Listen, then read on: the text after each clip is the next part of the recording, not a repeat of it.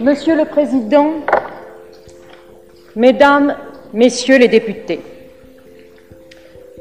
si j'interviens aujourd'hui à cette tribune, ministre de la Santé, femme et non parlementaire, pour proposer aux élus de la nation une profonde modification de la législation sur l'avortement, croyez bien que c'est avec un profond sentiment d'humilité devant la difficulté du problème, comme devant l'ampleur des résonances qu'il suscite au plus intime de chacun des Françaises et des Français, et en pleine conscience de la gravité des responsabilités que nous allons assumer ensemble. Des camps de déportation à l'hémicycle, cette femme politique a bouleversé les années 70. Attaquée de toutes parts, menacée par l'extrême droite et une partie de la droite parlementaire, elle finira par parvenir à ses fins. Devant les députés, Simone Veil soutient alors que l'avortement doit rester l'exception, l'ultime recours pour des situations sans issue. Une loi qui laisse la trace d'une bataille gagnée, faisant évoluer les mœurs français. Simone Jacob est née le 13 juillet 1927 à Nice, dans les Alpes-Maritimes. Sa famille est juive. Son père est architecte et sa mère est étudiante en chimie, devenue mère au foyer pour élever ses quatre enfants. Benjamin de la fratrie, la jeune Simone a deux ans quand la crise de 1929 frappe son cocon familial.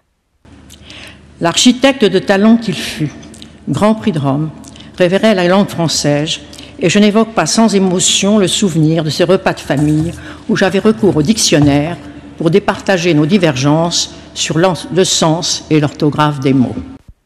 Au début de la Seconde Guerre mondiale, les premières brimades à l'encontre des Juifs sont perpétrées par le régime de Vichy. Les Juifs sont alors obligés de se déclarer aux autorités. André Jacob, le père de Simone, perd le droit d'exercer sa profession tandis qu'Yvonne, sa mère, se débrouille pour nourrir la famille. En pleine occupation allemande, la jeune adolescente obtient son baccalauréat en mars 44. Et donc j'ai passé mon, mon et euh, j'avais une carte d'identité dont je pensais qu'elle était très très sûre et euh, je prenais le risque d'aller à la bibliothèque à Nice parce que j'allais pas au lycée mais j'allais euh, travailler à la bibliothèque. Je sortais quelquefois avec des amis et j'ai été arrêtée dans la rue par, par une équipe de la Gestapo car à Nice, c'est surtout la Gestapo qui a été extrêmement, extrêmement efficace et qui allait comme ça dans les rues, dans des immeubles où on signalait les Le 30 mars de cette même année, Simone est arrêtée lors d'un contrôle de rue. À 16 ans, elle est conduite à l'hôtel Excelsior, qui servait de lieu de rassemblement des Juifs avant leur départ vers l'Allemagne. Sa famille, quant à elle, est également arrêtée plusieurs jours plus tard. La jeune Simone est alors envoyée au camp de Drancy avec sa mère et l'une de ses sœurs, tandis que son père et son frère partent vers la Lituanie. Elle ne les reverra jamais. Le 15 avril, elles sont envoyées à Auschwitz-Birkenau par le convoi numéro 71.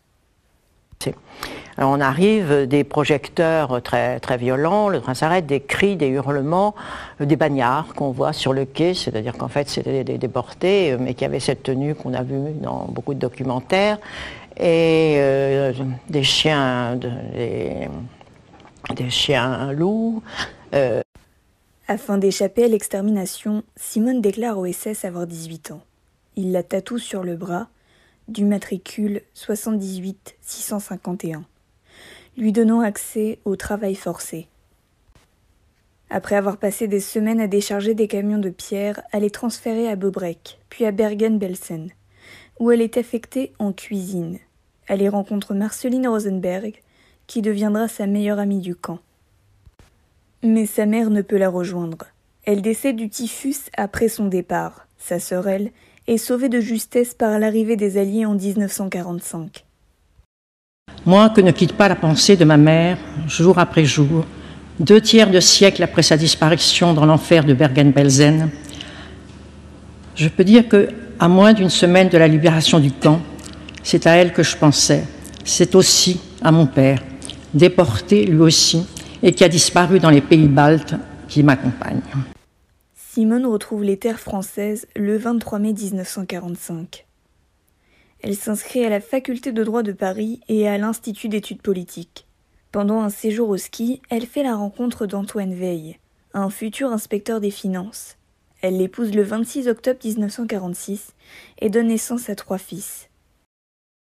Mais une fin de la guerre qui a été épouvantable parce que là, les SS étaient complètement dépassés par la situation. Et les derniers mois de Belzen, je n'ai pas dormi pratiquement parce que je n'avais pas d'endroit pour dormir. J'avais l'impression d'être folle de ne pas dormir. Une dizaine d'années plus tard, elle obtient le concours de la magistrature. En 1970, elle est la première femme à occuper le poste de secrétaire général du Conseil supérieur de la magistrature. Cette ascension professionnelle et ses positions politiques centristes l'amènent à être nommée ministre de la Santé, sous la présidence de Valéry Giscard d'Estaing, dans le gouvernement de Jacques Chirac. Je pense que la situation actuellement est une situation injuste et mauvaise. Elle est injuste pour les femmes parce qu'en définitive, c'est surtout contre les plus démunis, les plus défavorisés que la loi pénale actuellement est rigoureuse. Pour les autres, euh, il est très facile d'aller en Hollande, il est très facile d'aller euh, en Angleterre, et même quelquefois aussi facile de trouver un médecin qu'il fasse en France. Il y en a, nous le savons. Mais en revanche, pour les femmes qui sont les plus perdues, les moins informées, qui n'ont pas d'argent, qui sont perdues soit dans leur campagne, soit même dans des conditions de vie très difficiles dans les villes, elles ne savent pas comment faire quand elles attendent un enfant qu'elles ne peuvent vraiment pas assumer. C'est en mai 74 que Simone est chargée de présenter au Parlement le projet de loi de l'interruption volontaire de grossesse, qui dépénalise l'avortement. Attaquée de toutes parts, menacée par l'extrême droite et une partie de la droite parlementaire, elle finira par parvenir à ses fins. Un discours notamment fera date. Devant les députés, Simone Veil soutient son texte. Je le dis avec toute ma conviction, l'avortement doit rester l'exception, l'ultime recours pour des situations sans issue. Mais comment le tolérer sans qu'il perde ce caractère d'exception, sans que la société paraisse l'encourager? Je voudrais tout d'abord vous faire partager une conviction de femme.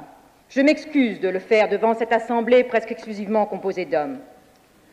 Aucune femme ne recourt de gaieté de cœur à l'avortement. Il suffit d'écouter les femmes. C'est toujours un drame. La loi sur la légalisation de l'IVG rentre en vigueur le 17 janvier 1975. Après une adoption du texte à l'Assemblée nationale le 29 novembre 1974 et l'adoption de la loi par le Sénat deux semaines plus tard.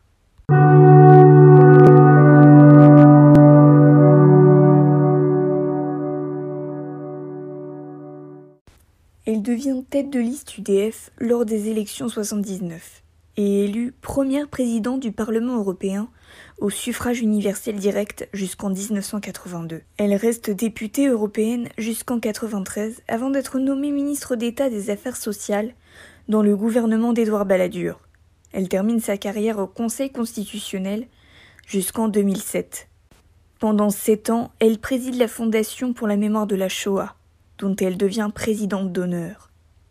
Au départ, euh, le fait d'être une femme dans la vie politique, euh, en plus dans un combat qui a été un combat dur euh, à diverses reprises, et que une question de, une question de langage, une question de langage plus quotidien, plus proche des préoccupations des gens, aussi bien d'ailleurs quelquefois dans ce que je dis, dans le fond même que dans la forme.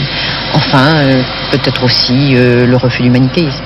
Lors de l'élection présidentielle de 2007, elle soutient Nicolas Sarkozy, un ami fidèle, qui annonce lors de sa campagne la création d'un ministère de l'immigration et de l'identité nationale. Monsieur le député, en vous écoutant parler, j'ai vraiment eu le sentiment que vous parliez de la situation dans laquelle j'ai trouvé le ministère de la Santé. Oui, oui. Eh oui. Eh oui. Eh oui, monsieur Emmanuel. Vous pouvez hocher la tête. Vous pouvez hocher la tête. J'ai passé la journée depuis hier. J'ai passé la journée depuis hier avec des représentants d'associations. Et ils nous ont dit que pour la première fois, il y avait un programme d'ensemble. Mais qu'est-ce que vous avez fait? Franchement, rien Rien Le 20 novembre 2008, elle rentre à l'Académie française par élection au premier tour de scrutin. Puis promue le 1er janvier 2009 grand officier de la Légion d'honneur. N'ayant moi-même aucune prétention littéraire, tout en considérant que la langue française demeure le pilier majeur de notre identité, je demeure surprise et émerveillée que vous m'ayez convié à partager votre combat. Après le décès de son mari et de sa sœur en 2013, Simone Veil se retire de la vie publique. Le 30 juin 2017, Simone Veil meurt à son domicile parisien de la place Vauban, à quelques jours de son 90e anniversaire. Selon son fils Pierre-François, le dernier mot qu'elle ait prononcé avant de mourir est merci.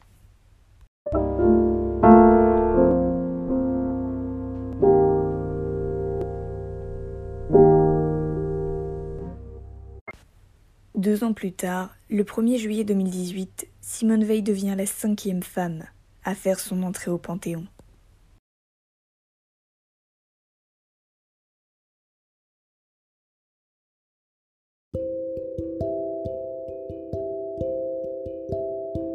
Merci d'avoir écouté cet épisode des Grandes Dames. Je vous retrouve prochainement pour parler d'une autre femme qui a marqué l'histoire. Si vous avez des suggestions, n'hésitez pas à vous rendre dans la description et à m'envoyer un mail. Pour suivre mes audios et être au courant de leur sortie en temps réel, il suffit simplement de s'abonner. À bientôt!